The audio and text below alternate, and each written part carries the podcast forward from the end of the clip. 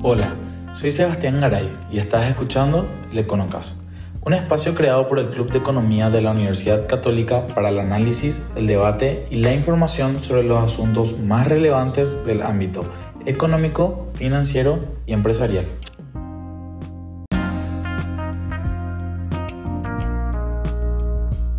Buenas tardes Ricardo. Bueno, ya, ya Ricardo dio hoy un, pequeño spoiler de nuestro gran invitado. Hoy, ¿verdad? Tenemos el lujo de tenerle a Mario Paz Castañ hoy como, como la persona con la que vamos a hablar sobre el Mercosur. Bueno, además está decir que, Mario es uno de los padres prácticamente del mercado común del sur. Bueno, y quiero contarte un poquito. Un hijo puede ser. un hijo. un hijo genio creador. Sí, también. Bueno, y quería contarte un poquito, Ricardo, eh, más de, del currículum de Mario. Bueno, él es doctor en ciencias jurídicas, fue senador de la Nación en, entre 1998 y 2003, rector de la Universidad Unida 2004 al 2013 fue integrante del grupo de alto nivel del Mercosur y redactor del anteproyecto del protocolo constitutivo del Parlamento del Mercosur. Así también asesor del Congreso del 2005 al 2020 en materias de relaciones internacionales y también asesor jurídico de importantes empresas nacionales e internacionales. Mario, bienvenido al Econocas. Un placer compartir contigo, con Seba, con Ricardo, con la audiencia de Radio Nacional. Un gran saludo para todos y un abrazo paraguayo a todo el país. Mario, definitivamente ser miembro del Mercosur repercute positivamente en la imagen de, nuestro país, además que representa un incentivo para la atracción de inversiones, teniendo en cuenta la posibilidad de que eh, se pueda acceder con arancel cero a los mercados más importantes de Sudamérica como bueno, lo son Brasil y Argentina. Sin embargo, sabemos que el Mercosur tuvo una época eh, donde era muy relevante para el Paraguay y luego lamentablemente se vino una suerte de decadencia, podríamos decir. ¿Puedes contarnos un poco cómo fueron esas etapas y a qué se debe? Te cuento brevemente porque si hacemos la historia le vamos a robar a Ricardo y a la audiencia mucho tiempo. este, en 1991, un 26 de marzo, es decir, estamos próximos a cumplir 32 años de la existencia del Mercosur se firmó el Tratado de Asunción. Tratado de Asunción que firmaron en aquel entonces los presidentes de aquel entonces de Paraguay, Andrés Rodríguez, de Uruguay, Luis Alberto Lacalle Herrera, padre del actual presidente de Uruguay, eh, el presidente Fernando Collor de Melo, que luego fue destituido del Brasil, y el presidente argentino Raúl, no, perdón, Carlos Saúl Menem. Bueno, ellos firmaron un acuerdo de enorme envergadura de un contenido muy económico, ya que estamos en Econoclass, al calor de aquellas ideas de los noventas del consenso de Washington, el, que era la idea del liberalismo puro. Eh, ¿Qué dice el artículo primero del Tratado de Asunción? El libre tránsito de bienes, personas y servicios. Hasta ahora este artículo primero del Tratado de Asunción sigue siendo incumplido. Primera cuestión. Luego, tres o cuatro años después, en 1995, se, se firma en, la en una ciudad de Minas Gerais que se llama Ouro Preto, está muy cerca de Belo Horizonte, una ciudad hermosa, repente, porque Preto, porque toda la ciudad parece de oro, realmente. Ahí se firmó un protocolo que diseña todo el gobierno del Mercosur. ¿Quién es su órgano ejecutivo? El Consejo del Mercado Común, el Grupo del Mercosur, en fin, todos los organismos que hacen a la existencia del Mercosur. ¿Qué es lo que pretendió el Mercosur desde el inicio? Y tuvo 10 años realmente de relevancia muy fuerte en la región. Para Paraguay sigue siendo importante hasta ahora. Les he explicado después por qué. El Mercosur económico de los años 90 tuvo fundamentalmente una constitución, el objetivo fundacional era constituir una unión aduanera perfecta, un mercado común entre los países, donde justamente te, decía el artículo, o te dice, mejor dicho, el artículo primero del Tratado de Asunción, libre tránsito de personas, bienes y servicios, mercaderías, bla, bla, bla, bla. Pero, ¿qué problema tenía desde el principio esto? Las asimetrías. las enormes diferencias entre los países más grandes, Brasil y Argentina en ese orden, y Paraguay y Uruguay. Y cuando vos tratás de iguales a los desiguales, entonces se produce una enorme desigualdad. Y eso fue determinante para que el Mercosur tuviera ah, problemas de origen, problemas de nacimiento, como dirían los problemas de fábrica que vinieron desde el origen mismo para que funcionara perfectamente. Hasta hoy sigue siendo una pretensión lo, lo de la Unión Aduanera, no se pudo nunca. Fue perforada por muchas razones, entre ellas las que nuestro propio país este, defendía. Porque ¿qué significa la Unión Aduanera? Que el producto que viene extra zona, que viene de Europa, por ejemplo, viene de los Estados Unidos e ingresa por uno de los puertos de acceso al continente, puede ser eh, un puerto brasilero al norte, Fortaleza, Río de Janeiro, Montevideo, Buenos Aires, ahí se percibe, la idea era original, ahí se percibe toda la recaudación aduanera del Mercosur. Pero nosotros, que somos un país mediterráneo y que no tenemos acceso a, la costa marítima, al litoral marítimo, entonces siempre pusimos una excepción a ese, a, porque eh, teníamos, y con fundadas razones, temores de que la recaudación no llegara exactamente a los, a los, a los fines que tenía la, el Paraguay y siendo los, los, los, recursos aduaneros fundamentales para el Ministerio de Hacienda y para el funcionamiento de, la economía paraguaya, entonces siempre se puso el, el, doble pago de entrada y al ingreso en, el puerto de Asunción. Esa excepción, por ejemplo, hasta ahora se sigue morigerando, disminuyendo, haciendo negociaciones, pero no se resolvió. Ese es uno de los temas.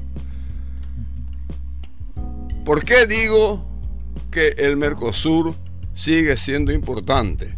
Y porque el mayor comercio internacional que tiene el Paraguay, ¿con quiénes? ¿Quiénes son los mayores socios comerciales del Paraguay? Y el Brasil y la Argentina. Sencillo, no, hay que andar con, mucha, con muchas vueltas. Acá están nuestros dos principales socios comerciales, Brasil y Argentina. Argentina menos ahora por las condiciones que tiene. Pero Brasil y Argentina, un poco de Uruguay, un poco de Bolivia, un poco de Chile, que ya no es, porque Chile no es socio del Mercosur, es un Estado asociado, porque no es un miembro de sociedad plena como, lo está haciendo ahora Bolivia, que todavía no lo es, pero está a, punto de, adherirse, eh, falta un trámite institucional y, se va a cumplir. Y de eso se trata. Ahora, ese Mercosur importante, económico, tuvo 10 años de vigencia y fue perdiendo relevancia. ¿Por qué? Porque al calor de los gobiernos que vinieron en el año del 2000 para esta fecha, vinieron gobiernos con un pensamiento más bien de centro izquierda y tuvieron un pensamiento menos liberal y un poco más socialdemócrata. ¿Y qué, traían con eso? Querían al Mercosur ciudadano. El Mercosur con un interés más político y quizás más ideologizado.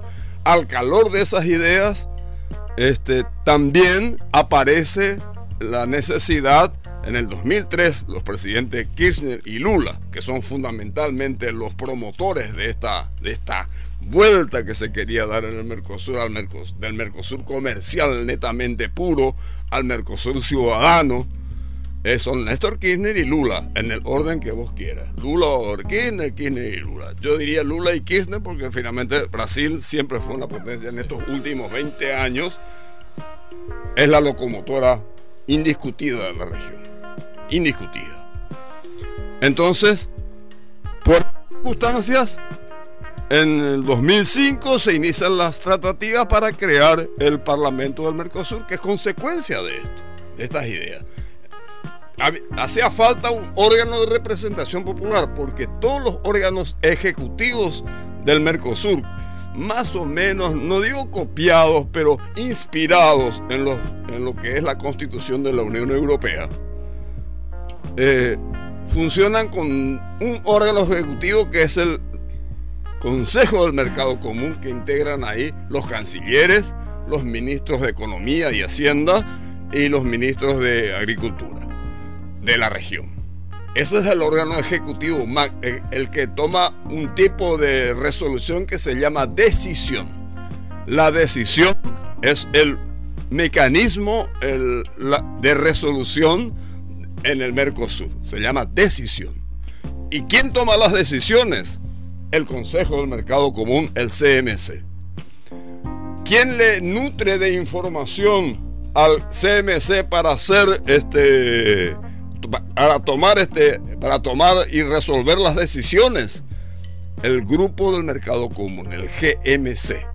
Que ahí están, vamos, las líneas medias de todos estos ministerios que he citado, Economía, Cancillería, Relaciones Exteriores, perdón, eh, eh, Hacienda, eh, Industria y Comercio, en fin, ellos son los que pasan la información, más o menos ahí está la cocina, que luego los ministros le dan el calor definitivo y los presidentes en las cumbres que se vienen llevando desde 1991 hasta la última que se celebró en Buenos Aires hace este, cinco meses, no, cuatro meses, o estamos en febrero, tres, dos meses, porque la última fue en diciembre, eh, en Buenos Aires, los presidentes... Asumió Alberto Fernández. Alberto Fernández. Eh, simplemente son, vamos a decir, le dan una conformidad eh, digamos, no institucional, porque la decisión institucional está en el CMC. Los presidentes ratifican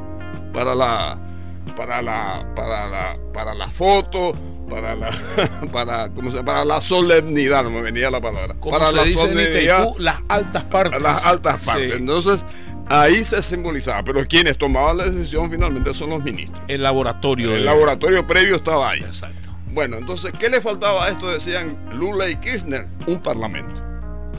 Entonces, eh, los órganos administrativos del Mercosur convocan a un grupo de alto nivel de, los cuatro países. Yo participo por, por Paraguay en ese grupo para redactar el protocolo constitutivo del Parlamento del Mercosur. Bueno, hicimos el anteproyecto del protocolo y del reglamento interno y de los principales, digamos, este, documentos que a posteriori se fueron redactando y consensuando. Entonces conozco bien cómo se originó esto.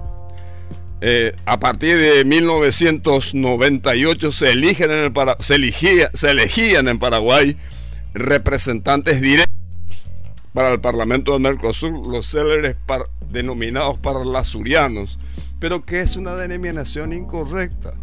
La verdadera denominación en español puro es parlasureños, pero en fin, está instalada la, la, palabra parlasuriana yo no la, no la puedo modificar. Es, para que me entiendan tengo que decir parlasuriano, para mí me da, es un barbarismo, pero eh, lo correcto es parlasureño, pero en fin, esto es anecdótico. Lo importante es que se elegían y se eligieron en dos periodos, en tres periodos consecutivos en el Paraguay, hasta este de 2018, en que se elimina a los parlasurianos.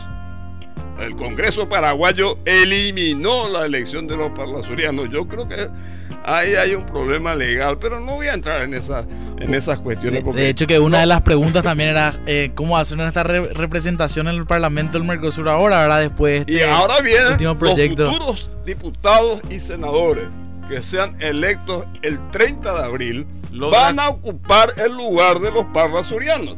¿Comisión de Relaciones Exteriores de Diputados? No, de Senado. No, se crea un. Tiene que haber una representación paraguaya que se van a llamar parlamentarios delegados del Mercosur. Que es bicameral. Y, bicameral, va a haber nueve diputados y nueve senadores que van a ir en representación del Congreso paraguayo, como lo hacen los brasileños hoy y los uruguayos. Los argentinos también elegían y ahora tienen un problema judicial y ahí están deliberando si siguen eligiendo o mandan también delegados. Parlamentarios delegados del Mercosur. Parlamentarios delegados del Mercosur. O sea, los futuros diputados y senadores. En, el caso, por ejemplo, yo que soy candidato a senador. por la lista 8, opción 5. De paso hago el chivo. Patria querida. Patria querida. Este, resultó electo, supongo yo que mis colegas, dado todos estos antecedentes que he estado comentando, podría integrar este, esa, esa delegación. Podría, podría, tendría la aspiración de integrar porque creo, creo que podría aportarle a, la representación paraguaya la experiencia de haber participado en todo esto. Pero en fin, eso es hablar de futurología. Sí, y, hablando, y hablando un poco ya, ya que mencionas en la parte política, estamos hablando un poco de representación hacia el final del programa también. A nosotros nos gustaría saber si realmente eso termina siendo conveniente, como a la mano, ¿verdad? Pero bueno, eh, también sabemos que muchas veces nuestro mercado fue, nuestro mercado fue víctima de una política que no logró consolidarse a través de los años, hablando más precisamente de estabilidad, ¿verdad? En ese sentido tenemos como un antecedente relativamente reciente el juicio político a Fernando Lugo y la expulsión de nuestro país eh, del bloque económico, ¿verdad? Entonces, ¿cómo afectan esos escenarios políticos a nuestra imagen dentro del bloque, ¿verdad? Teniendo en cuenta también que ahora vinieron cosas, eh, hablando de inversiones ya que eso genera cierto miedo en el sector privado pensando en lo que necesitamos materia, en materia de seguridad jurídica. ¿verdad? Sí, la verdad es que el Mercosur siempre tuvo incidencia en la política interna del Paraguay. Yo les voy a contar esto porque todos vimos lo que pasaron los gobiernos de Guasmosi del 93 al 98, aquellos escenarios de las tensiones con Lino Viedo, el, eh, aquel, aquel comentado refugio del presidente Guasmosi en la Usted era senador en ese tiempo, doctor Mario. del 98 al 2003 sí. Ahí, ahí ocurrió el magnicidio lamentable del vicepresidente Luis María Argaña, la, la muerte de los jóvenes del marzo paraguayo eh, de 1999 donde murieron ocho y fueron heridos más de cien centenares de, chicos que, recibieron las balas asesinas de, aquel momento. Fueron momentos de mucha tensión, nosotros estábamos en el Senado efectivamente y tuvimos, este, hasta yo recibí una, granada en mi casa antes del, atentado contra Argaña. Este, porque nos, nos fueron así tratando de amedrentar para evitar porque se, rumoreaba y estaba en el, en, el, vamos a decir, en la boca de todos que iba a haber un, juicio político o una amenaza, una cosa así. Bueno, y los sectores que respondían al oficialismo de aquel entonces eh, organizaban este tipo de cosas. Y, fueron momentos muy difíciles para la política paraguaya. Por eso que yo rescato eh, finalmente, después de tanto tiempo, después de 20 años, de 25 años este, de haber pasado todos estos episodios, reivindico todavía la sabiduría de quienes sufrieron los, las consecuencias de aquel momento, de quienes eh, finalmente pagaron los platos rotos quizás por, por otras personas y, y, finalmente el poder administrar los procesos democráticos en el Paraguay. Pero me estoy desviando del tema de fondo que es el Mercosur. El Mercosur intervino en estas cosas. Yo recuerdo que en ese momento de transición, cuando estaba todavía expectante si Raúl, presidente Raúl Cuba, iba a renunciar o no después de la muerte de los jóvenes, el viernes de Dolores, famoso, eh, la Semana Santa, aquel entonces, eh, y había un comentario en, los corrillos del poder de entonces de que los presidentes del, Mercosur hablaban entre sí. Y, dicen que hubo un consejo del presidente brasileño de entonces, y a través de los embajadores, para este eh, Fernando Enrique Fernando Enrique Cardoso, para eh, Raúl Cubas, ante tanta tensión, declinara. Y finalmente, el domingo siguiente, suscribió la renuncia y asume González Maqui. Después, bueno, después ya fue. Pero antes existieron siempre, ¿por qué? Porque nos iban a aplicar la cláusula democrática del Ushuaia. La cláusula democrática de Ushuaia del Mercosur, que prevé la expulsión del país ese fue el primer antecedente que se usaba como, como, como manera de, negociación, debía decir, para, para, tratar de resolver las crisis políticas, incluso las nuestras. Eh, y llega el 2012, porque nos vamos a cerrar la, pregunta que hacía Seba. Llega el 2012 y se produce el, juicio político a Fernando Lugo, se lo destituye por esa vía, no vamos a entrar a hacer juicio de valor sobre eso si correspondía o no. Eh, lo que sí es que esto le valió al Paraguay la, aplicación justamente de la, de, las, de la cláusula democrática y nos suspenden, no es que nos expulsen, nos suspenden del, Mercosur con aquella frase célebre de Pepe Mujica, que entonces ya era presidente de Uruguay, que decía, es la razón política sobre la razón jurídica. Usted tiene razón, pero políticamente eh, es incorrecto lo que están haciendo, entonces lo separamos del Mercosur. Esa fue lo que nos costó. Nosotros hicimos en aquel entonces, yo colaboré con el equipo de la Cancillería de entonces, que estaba al frente el canciller José Félix Fernández de Garribia, con un grupo de asesores, donde estaba el gran canciller del Paraguay, que fue sin duda Luis María Ramírez Fuetner. Eh, que en paz descanse. Eh, que en paz descanse, que fue un gran canciller del Paraguay. Eh, y personalmente tuve la oportunidad de, recibir incluso valiosos documentos de su propia mano. Eh, y los doctores y los ex cancilleres Moreno Rufinelli, Saldívar, eh, el, senador, el ex senador como yo, Evelio Fernández Arevalo, integramos un grupo consultor del canciller que nos convocó en entonces para ver cómo se enfrentaba la crisis. Y hicimos recursos ante el Tribunal Permanente de Revisión del Mercosur y nos denegó. Nos denegó el recurso, pero abrió una puerta de que era posible atender cuestiones, porque el Tribunal Permanente de Revisión que existe y está su sede aquí, sobre la avenida Mariscal López, está la sede del TPR, como se suele decir Mariscal López y General Santos, ahí está la sede del Tribunal Permanente de Revisión del Mercosur, revisa solo cuestiones comerciales y mercantiles, o mercantiles. Eh, pero esa vez sí se declaró competente también para estudiar cuestiones políticas, solo que no nos dio la razón. pequeño detalle. Pequeño detalle. Entonces, realmente es claro eh, la, incidencia que tiene en los, estos escenarios políticos para, para nosotros dentro del bloque, ¿verdad? Y justamente durante estos días, por ejemplo, estuvo muy vigente el tema del peaje marítimo que, que se comenzó a cobrar el lado argentino. La ¿Existe otro antecedente, Mario, así? ¿O esto es lo más grave que se ha dado hasta ahora? Porque, existen, desde la colonia. y hablamos... Y hablamos ponían las gabelas, el puerto preciso de Santa Fe de los tiempos coloniales esto es. No, porque hablamos de gravedad porque teniendo en cuenta de, un, de un socio comercial bastante importante para Paraguay, histórico. Mario hablaba de peaje en origen y en destino.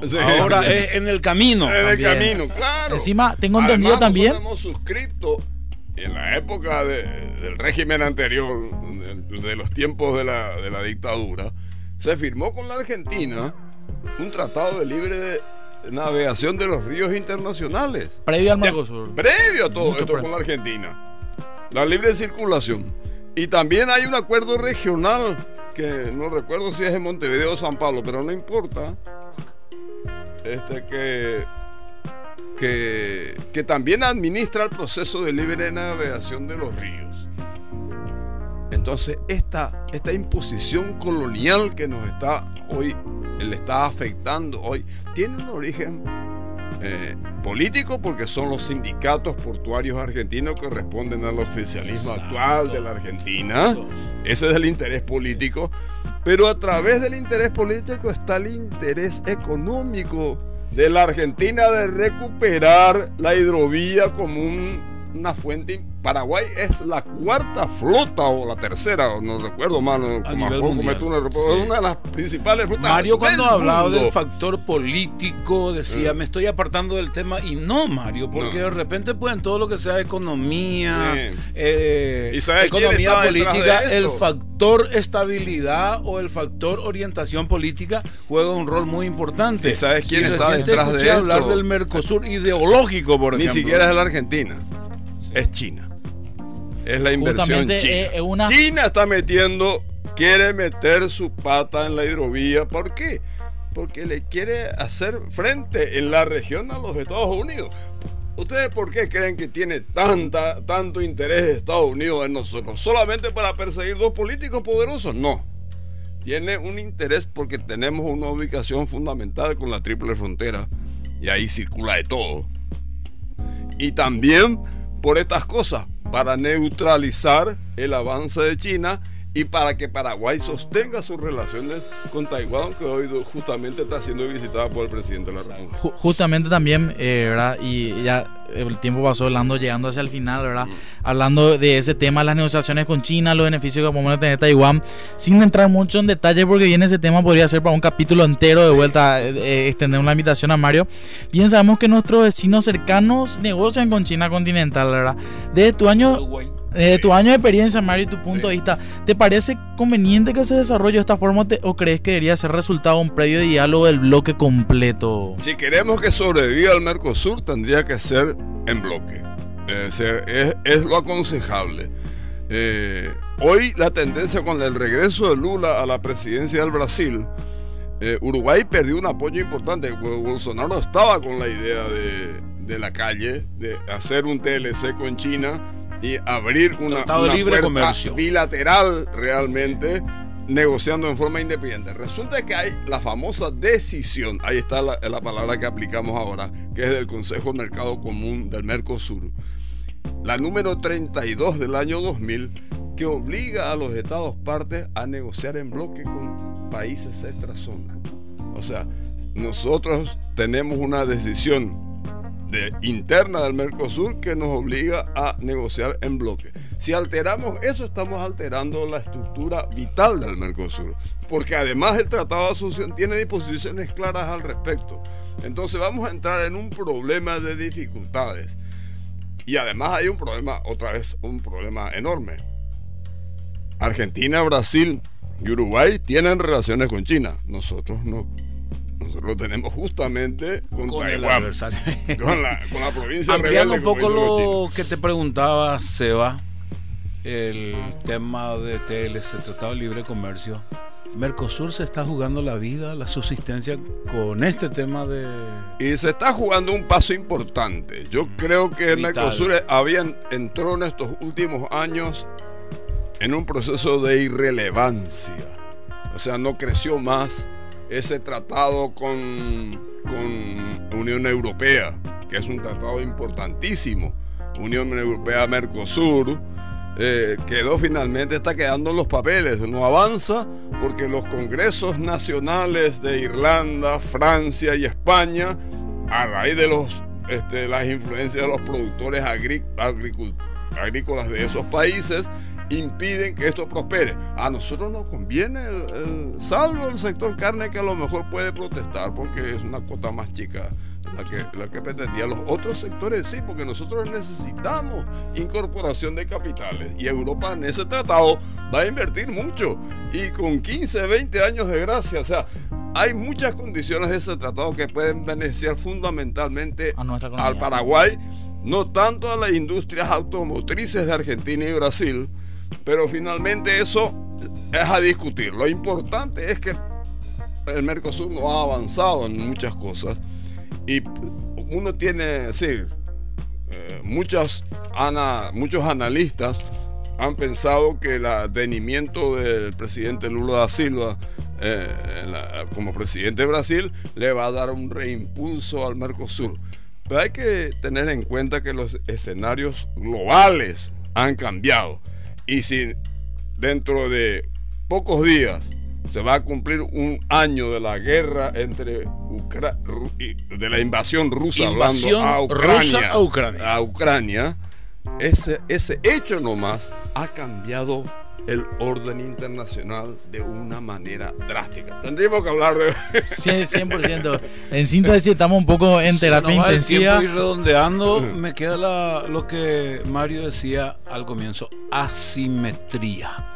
Y después habló de tratar de iguales a los desiguales, mm. más o menos. Y creo que hay que invitarle otra vez Seba a Mario porque... Vale la pena un, episodio 2. Hay tema. Hay tema de conversación realmente. Gracias, muchas gracias a ustedes por la oportunidad. Y bueno, yo siempre a disposición. Espero que no, se hayan aburrido. Tenemos siempre la, la, posibilidad de estar acá con Econoclass, con, con Seba, con Mateus, con Muy fuerte y muy vigoroso para estos temas. Y bueno, nosotros estamos en la, a disposición de la, de la radio como siempre lo he estado. Eh, vamos a seguir trabajando en lo nuestro siempre. Yo, eh, esa actitud la tengo desde que, desde que viene de fábrica también. Entonces, esa actitud la vamos a mantener y, y cuenten con nosotros para ello. Muchas gracias Mario, muchas gracias Ricardo por un espacio, por un día más, por un viernes acá en el... Un saludo de vuelta también a Mari Karen, a Matthews. Eh, bueno, y nos vemos de vuelta el próximo viernes en la misma hora y por el mismo canal.